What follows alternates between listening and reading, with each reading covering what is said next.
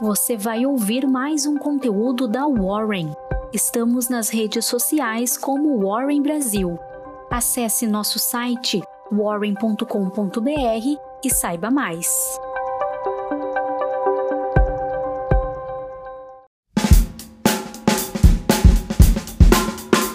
Eu sou Gustavo Pazos, trabalho no time de análise da Warren e vim te entregar sua Warren Call de hoje.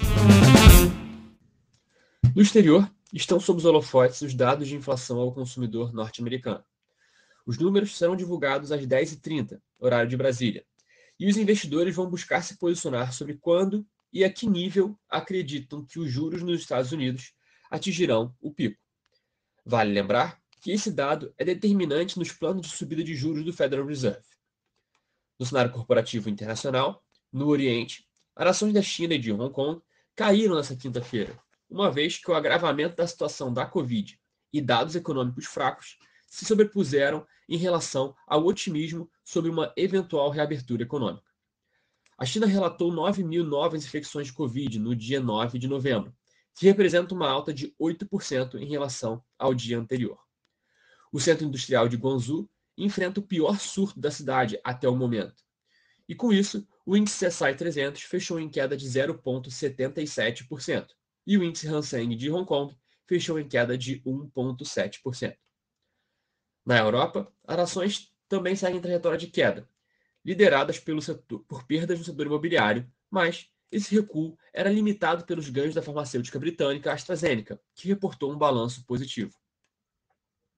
Nos Estados Unidos, os futuros dos índices de ações subiam à medida que o foco do investidor se voltava para os dados de inflação de outubro para obter pistas sobre a trajetória futura do aumento de juros.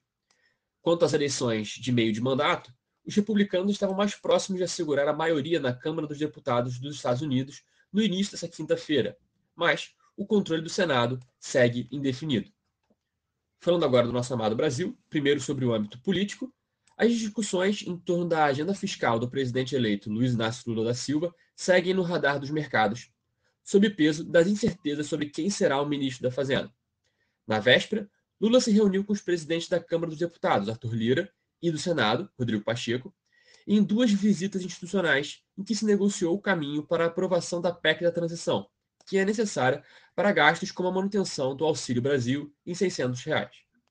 Além disso, Lula afirmou que começará a decidir os nomes que irão compor seu ministério quando retornar da cúpula do clima COP27, no Egito, para onde viajará na próxima semana. Na cena econômica, hoje pela manhã tivemos a divulgação do IPCA.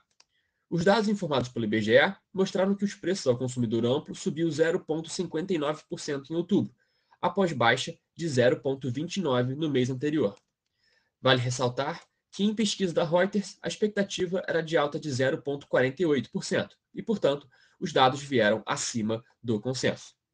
Além disso, hoje o dia fica marcado pelos balanços de JBS, Lojas Americanas, Itaú, Magazine Luiza, Sabesp e Dux, entre outros.